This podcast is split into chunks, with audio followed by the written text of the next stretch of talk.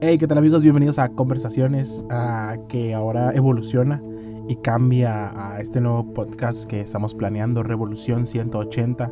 Y nos quedamos sin intro ah, por cambio de nombre. Y en estos momentos no tendremos intro hasta nuevo aviso. Pero qué bueno que estás aquí, qué bueno que te das la vuelta a escuchar qué es lo que tenemos que decir. Creo que desde Conversaciones lo decíamos, qué bueno que tomamos el tiempo de tener estas conversaciones, pláticas, este momento en el cual podemos escuchar opiniones diferentes y sobre todo hablar de Dios, sobre todo hablar acerca del Creador, sobre todo hablar de lo que pasa en el mundo y cómo Dios afecta y cómo Dios está en medio de todo eso que pasa en el mundo.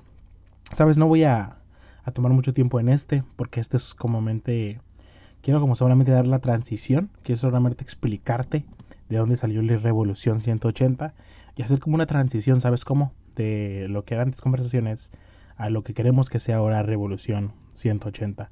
Y sabes algo, mm, creo que conversaciones era, era, era súper clave, era súper vital porque nos habla acerca de las buenas pláticas que teníamos que tener, nos habla acerca de lo que teníamos que hablar, nos habla acerca de lo que teníamos que escuchar.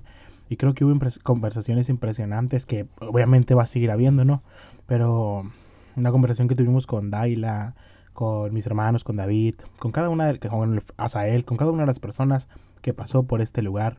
Creo que hubo conversaciones increíbles, pero también creo que, que no, no lo sé, como que creo, que había más, como, como en todo en la vida, ¿no? Creo que había más, creo que hay más todavía por delante y creo que este, esta evolución, este cambio a Revolución 180 puede ser beneficioso para cada uno de nosotros, puede ayudarnos a ver aspectos que todavía no mirábamos, puede ayudarnos a seguir hacia adelante y no rendirnos. Sabes, de hecho, ah, estuvimos pensando un rato en el nombre, ¿no? Estuvimos pensando un rato en hacia dónde queríamos ir, qué dirección queríamos tomar, qué es lo que sigue y qué es lo que vamos a hacer. Y sabes, hablando un poco de, de ¿alguien sabe el sinónimo de la palabra revolución? Revolución quiere, habla sobre como, como mutación, cambio, transformación, progreso, innovación, o hablábamos de cosas buenas, aunque muchos hemos escuchado que la revolución es un levantamiento en armas, ¿no? Y simplemente es algo malo, algo que, que trae muerte y destrucción, ¿sabes cómo no? La revolución es simplemente eso, es cambio, e, es una transformación, es una innovación, es un progreso que tenemos que seguir hacia adelante. Las cosas cambian, el mundo está cambiando y nosotros tenemos que cambiar con él. El mundo está yendo hacia adelante y nosotros tenemos que ir hacia adelante con él. Y creo que mejor que, que tomar este tiempo para decir que ahora somos Revolución 180. Ahora hay un cambio en nosotros, 180 por el giro, ¿no? Que hay un giro completo, son 360 grados, y 180 pues es un giro a la mitad, quedamos totalmente volteados. Y queremos que eso sea Revolución 180, un cambio, un giro, una transformación, algo diferente, en un espacio diferente donde tú vengas a escuchar, donde tú vengas a aprender, donde tú vengas a nutrirte un poco de lo mucho que está pasando alrededor del mundo, de nuestros pensamientos, de todas las cosas que puede pasar en nuestra vida. De hecho, si lo pensamos bien, Jesús era un poco, un poco, muchos mm, teólogos afirman que Jesús era muy revolucionario en sus tiempos. Y, y, piénsalo bien, tomemos esa idea. Jesús era revolucionario en sus tiempos, él venía a cambiar, él venía incluso a redefinir todos los estándares y, cosas que había en sus tiempos. Él vino a decir que amáramos a nuestros enemigos. Él vino a decir que amáramos a, nuestras mujeres. Él, venía, él vino a cambiar todos esos aspectos de nuestra vida. Mateo 5, 6 y 7, el Sermón del Monte, nos habla de cómo Jesús vino a cambiar todos y cada uno de los aspectos que hay. Y el mundo no, entendía, ¿no? El mundo se sacaba de donde y decía, Jesús, ¿qué estás diciendo? Jesús que vienes a hablarnos, pero Jesús era, era revolucionario, Jesús traía ideas nuevas, traía cosas nuevas que decir y, creo que esa es, ese es una buena roca. Creo que Jesús es una buena roca para plantarnos y decir que deseamos que eso sea revolución 180. Deseamos que esto sea cambio, que esto sea revolución, que esto sea algo diferente. Si me explico, que esto sea innovación, renovación, que algo pase en tu mente cuando estés escuchando esto, que algo cambie dentro de ti, mientras estás escuchando esto. Y sabes, Jesús simplemente era revolución y creo que la gente no lo entendía hasta cierto punto. Vemos en Hechos capítulo 1 que los discípulos le hacen una pregunta a Jesús y ellos le, le dicen, Señor, ¿restaurarás el reino de Israel en estos tiempos? Y esa pregunta es bien interesante, ¿sabes? Porque sus discípulos, cuando Jesús está a punto de irse, cuando Jesús está a punto de ascender, los discípulos están hablando con Jesús y le están diciendo, Señor, la revolución que vas a hacer va a ser en estos tiempos. la revolución que vas a tener para restaurar el reino de Israel, para quitarle el poder militar a los romanos, la revolución que tienes planeada, será ya en estos momentos. Y, puedo, me imagino a Jesús, imagino a Jesús con, su cara viéndolos, viendo sus, frente a frente, viendo los cara a cara y diciendo, muchachos, yo sé lo que ustedes están esperando. Creen que la revolución que vengo a hacer, creen que el cambio que vengo a hacer es algo de este reino terrenal. Y, y, me imagino a Jesús diciendo, yo sé que quieren una revolución, y sé que ustedes quieren poder económico que por encima de los romanos, quieren liberarse de los impuestos romanos. Yo sé que ustedes quieren poder militar para reinar incluso sobre los romanos, sé que quieren poder social y político para romper la opresión que trae el César a sus vidas. Y Jesús le dice, pero mi revolución no es así. Pero yo no vengo a dar una revolución militar, una revolución social, una revolución política, una revolución económica. Yo vengo a darles un poder diferente.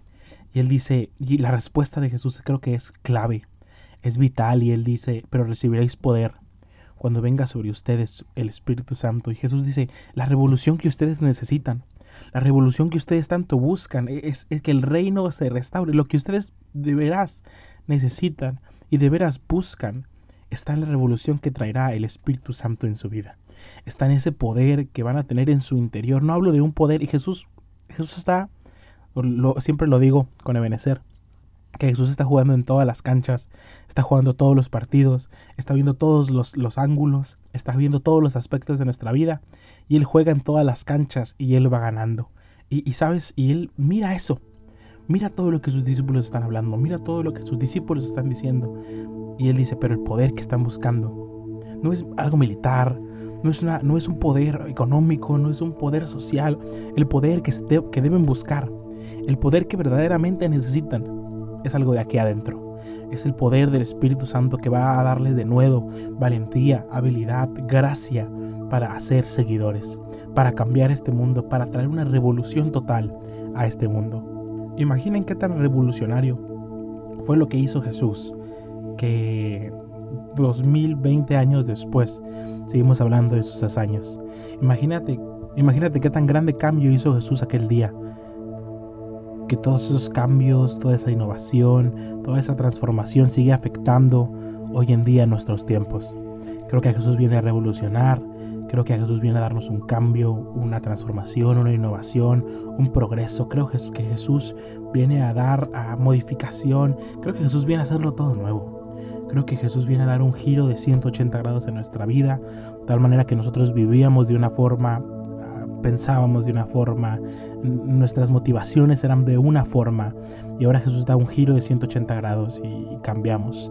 Y ahora nuestras motivaciones son diferentes, y ahora nuestra vida es diferente, y ahora todo es diferente, porque Jesús es diferente, porque Él es diferente, y Él viene a darnos esa revolución, y eso, traer eso a nuestra vida. Creo que eso es el punto de Revolución 180. Que tengas un espacio donde haya cambio, un espacio donde haya